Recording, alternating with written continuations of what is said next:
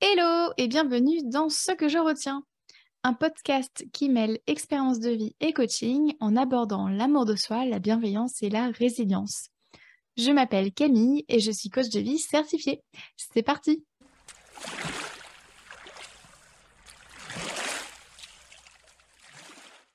Aujourd'hui, dans ce 32e épisode, je t'explique ce que je retiens de ma quête vaine à devenir femme et je viens casser les injonctions autour du rôle des femmes. Je t'apporte aussi des clés concrètes pour prendre ta place en tant que femme en 2023. Quand j'avais 6 ans, pour moi, une femme devait être belle, maman et mariée. Elle devait aussi travailler. À l'adolescence, pour moi, une femme devait faire plaisir aux autres et se faire passer en dernier. Euh, bien entendu, il fallait aussi qu'elle soit belle, hein, qu'elle dise oui à tout ou presque. Quand j'ai eu 17 ans, pour moi, une femme devait porter des talons, souffrir pour être belle. Fallait bien entendu qu'elle soit belle, épilée, maquillée et discrète. Ah, et puis raffinée aussi. Euh, fallait rire, mais pas trop fort. Fallait être manuel, mais toujours avoir une manucure impeccable. Fallait être ni trop peu, ni pas assez. Les premières années de ma vingtaine, je pensais qu'une femme devait enfanter et être mère. Fallait aussi qu'elle fasse ce qu'on attendait d'elle. Fallait qu'elle se marie dans les années à venir. Je pensais que les femmes devaient être belles, épilées, maquillées, sensibles, mais pas trop. Et toujours mesurées, hein. Euh, c'est-à-dire euh, ne pas être trop ni pas assez. Et puis au milieu de ma vingtaine, je pensais qu'une femme mariée devait s'occuper de tout le foyer. Je pensais que c'était à elle seule de porter la charge mentale et je pensais qu'elle devait s'écraser face aux avis des autres. Fallait aussi qu'elle continue d'être belle et puis démaquillée, etc. chaque fois que je n'étais pas mesurée, je me sentais nulle. Chaque fois que mon vernis s'écayait, je me rappelais que je n'étais pas assez femme et que je n'étais même pas digne d'être femme. Un autre critère hyper important pour, pour être femme, du moins c'est ce que j'ai cru pendant des années, et ça allait de pair avec la beauté, c'était qu'une femme devait être mince. Chaque femme que je croisais, que ce soit dans mon cercle proche, dans la rue, la télé, les films, les magazines, les pubs, et ben, finalement, je comparais son corps à mon corps. And guess what? Je me trouvais toujours trop grosse et donc pas vraiment femme. Là, dit comme ça, je sais que ça ne paraît rien, mais quand je me répétais ça plusieurs fois par jour au quotidien, eh ben ça faisait mal en fait. C'est comme si plusieurs fois par jour, tu te griffais au même endroit. Eh ben ça fait mal à la longue. Eh bien pour moi, c'était la même chose. Le fait de me répéter que je n'étais pas assez femme, bah ça a créé une souffrance en fait. Et surtout une souffrance inutile. Et puis, lors d'une énième dispute avec mon mari, je prends conscience que j'ai tellement de charge mentale et je me renseigne sur celle que les femmes de notre société portent. Je tombe donc ensuite dans, dans le développement personnel et là, je me fais coacher pendant six mois et ça change ma vie. J'ai fait péter tout un tas de croyances sur ce qu'une femme doit faire et ne pas faire, sur ce qu'elle doit dire et ne pas dire. Aujourd'hui, je pense qu'une femme doit que dalle. Voilà, une femme doit que dalle. Je pense qu'il est temps de changer nos mentalités et d'arrêter de penser en fonction des genres. Je pense que le rôle de chaque être humain sur Terre est de tendre au bonheur et de se faire kiffer. Et euh, c'est tout, j'ai envie de dire. c'est tout. Et en même temps, c'est déjà beaucoup. Aujourd'hui, je me sens tellement plus apaisée et libre. Je ne perds plus de temps à me demander ce qu'une femme ferait dans telle ou telle situation. Je ne passe plus à côté de ma vie. Avant, j'étais frustrée de plein de choses que je ne pouvais faire parce que c'était pas assez femme, etc. Aujourd'hui, je me sens libre d'être moi. Donc, ce que je retiens de ma quête de devenir femme, c'est qu'à vouloir correspondre à un modèle, on se perd et s'emprisonne. Je m'explique. La société nous impose ses injonctions. Par exemple, une femme doit avoir des enfants. Une femme doit s'occuper de la maison. Une femme doit s'occuper des enfants. Une femme doit faire à manger. Une femme doit être belle. Une femme doit être grande, une femme doit être fine, une femme doit avoir de la poitrine, etc. Tout ceci constitue ce qu'on appelle un manuel de bonne conduite. Qu'est-ce que c'est? C'est un ensemble de cahiers des charges dans lequel il y a des critères à respecter. Qui fixe ces critères? Eh bien, nous-mêmes et de manière plus ou moins consciente. En fait, on les hérite de la société dans laquelle on évolue, mais aussi de notre famille. Chaque personne a plusieurs manuels de bonne conduite et on en a pour soi et pour les autres. Mais alors, qu'est-ce qui est problématique? Eh bien, le manuel de bonne conduite peut être problématique car il peut nous enfermer dans un rôle. Ce qui fait que si on suit bien toutes les règles, on remplit bien tous les critères euh, du cahier des charges, alors on se sent bien. Mais à l'inverse, si un ou plusieurs critères n'est pas rempli, oh le drame, on se sent mal, on est en colère, on est triste, par exemple, on s'en veut et très souvent on s'autocritique. On se dénigre, on se rabaisse. En d'autres termes, notre estime de nous-mêmes fluctue en fonction de ce qu'on fait et ne fait pas. Souvent, je dis à mes clientes que le manuel de bonne conduite, c'est comme une paire de lunettes qu'on nous a données à la naissance. Ça nous permet de savoir comment se comporter. C'est ni bon ni mauvais, mais par contre, ça peut arriver à un moment donné qu'on en ait marre de porter cette paire de, de lunettes-là. On sait qu'on a besoin de porter des lunettes, mais celles qu'on a ne nous conviennent plus. C'est là que le coaching est puissant. Ça nous permet de changer notre paire de lunettes et même de s'en créer une sur mesure. Si toi non plus, tu ne réponds pas à tout ce que la société attend d'une femme, sache que c'est normal et bienvenue au club. Tu ne colleras jamais parfaitement à ce qu'on attend de toi en tant que femme, d'accord?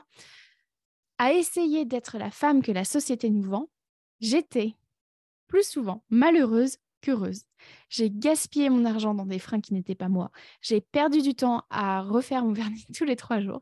Et j'ai gâché mon énergie pour des choses qui n'étaient pas importantes pour moi. Tout cet argent, tout ce temps et toute cette énergie, je ne le retrouverai jamais. Je me suis perdue au passage, mettant de côté qui j'étais, mon confort, mes envies et mes priorités profondes. Tout ça pourquoi? Pour tenter de combler mon besoin d'appartenance et donc m'éviter le potentiel regard désagréable des autres. Sauf que, sauf qu'il existe mille et une manières de combler son besoin d'appartenance. Et euh, que je ne peux contrôler ce qu'on va penser de moi. Donc si toi aussi tu veux apprendre à prendre ta place en tant que femme en 2023, voici ce que je te propose. Tout d'abord, questionne-toi sur ce qu'une femme doit faire selon toi tout changement peut s'opérer une fois qu'on sait euh, ce qu'il y a à changer. Donc c'est important dans un premier temps de venir lister tous les critères qu'il faut remplir en tant que femme selon ta paire de lunettes actuelle. Pour t'aider, repère tout ce que tu te dis euh, qui commence par il faut que je, ou bien je dois, etc. Les il faut que et les je dois, c'est du manuel de bonne conduite tout craché. Ensuite, je t'invite à trier tous ces critères en quatre colonnes ou bien grâce à quatre couleurs de surligneur. Première couleur, ou première colonne, regroupe tous les critères avec lesquels tu n'es pas d'accord. Deuxième couleur ou deuxième euh, couleur colonne, regroupe tous les critères euh, avec lesquels tu es d'accord. Troisième couleur ou colonne, tous ceux avec lesquels tu hésites. Et quatrième couleur ou colonne, rajoute les critères que tu souhaites.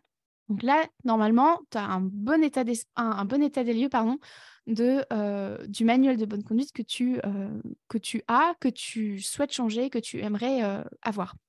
Ensuite, concentre-toi sur ce qui compte le plus pour toi. c'est ton bien-être, c'est remplir tel ou tel besoin, c'est qu'est-ce qui va compter le plus pour toi? alors, je suis biaisée, mais je te le partage quand même. J'aurais quand même envie de, de t'encourager à te concentrer sur ton bien-être, car c'est la seule chose que tu peux maîtriser dans ta vie finalement. le potentiel bien-être des autres, c'est pas toi qui as la main dessus, d'accord? Donc vraiment, concentre-toi sur ce qui est le plus important, ce, sur quoi tu as le contrôle, c'est-à-dire toi, tes pensées, tes émotions. Ensuite, demande-toi pour qui tu te comportes comme ci ou comme ça. Est-ce que c'est pour faire plaisir à quelqu'un? Si c'est le cas, t'en penses quoi? Qu'est-ce que tu gagnes à le faire? Qu'est-ce que ça coûte de le faire? Des fois, on peut, se comporter de telle ou telle manière parce que ça correspond au manuel de bonne conduite de telle ou telle personne. Et il n'y a pas de problème, c'est pas un souci. Mais le fait de te donner le choix de te comporter comme ci ou comme ça, ça va te libérer. Avoir le choix, c'est la liberté, d'accord? Du coup, questionne aussi tes besoins. Quand je me comporte comme ci ou comme ça, quels besoins j'essaie de combler? Est-ce que c'est mon besoin d'appartenance? Est-ce que c'est le besoin de, sécurité, d'affection, etc. Et demande-toi aussi de quelle autre manière je peux combler ce ou ces besoins? C'est vrai que ce, que je disais un peu plus haut, il y a mille et une manières de se sentir appartenir à un groupe. Ça peut être en faisant le schéma mariage, mariage, bébé, maison, chien, etc.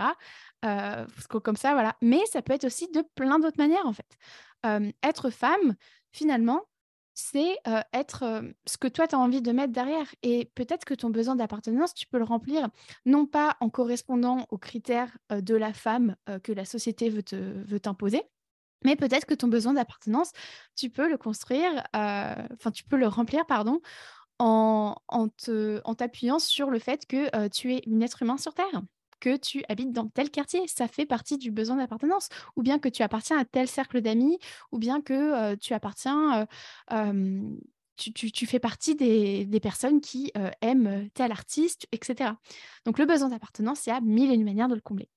Donc je t'invite à questionner tes besoins et la manière dont tu pourrais les remplir.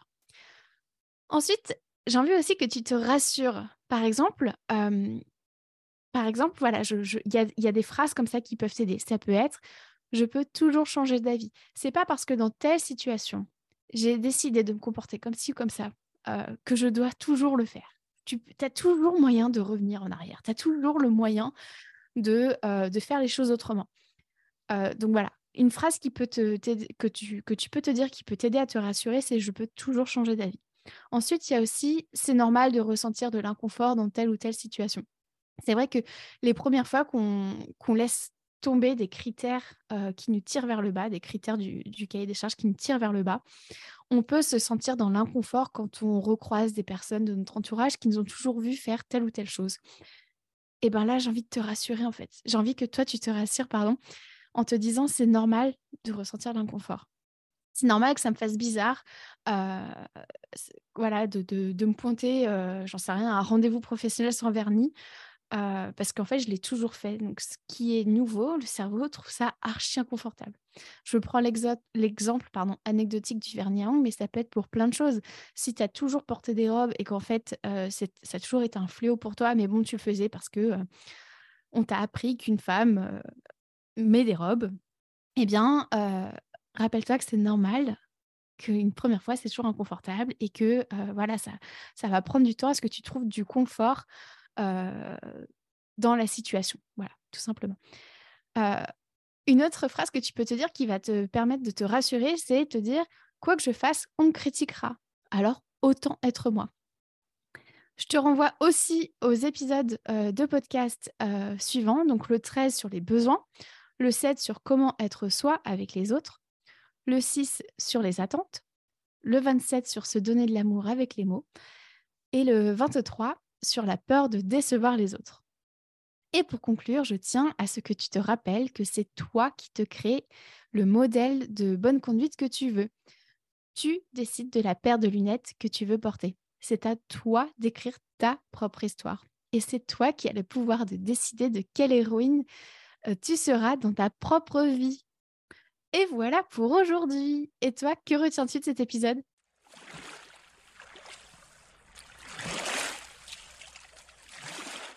Merci à toi d'avoir écouté cet épisode jusqu'au bout. Si tu souhaites en savoir plus sur mon travail, rejoins-moi sur Instagram sur la page La Camille ainsi que sur mon site internet www.lacoachcamille.com. Prends soin de toi.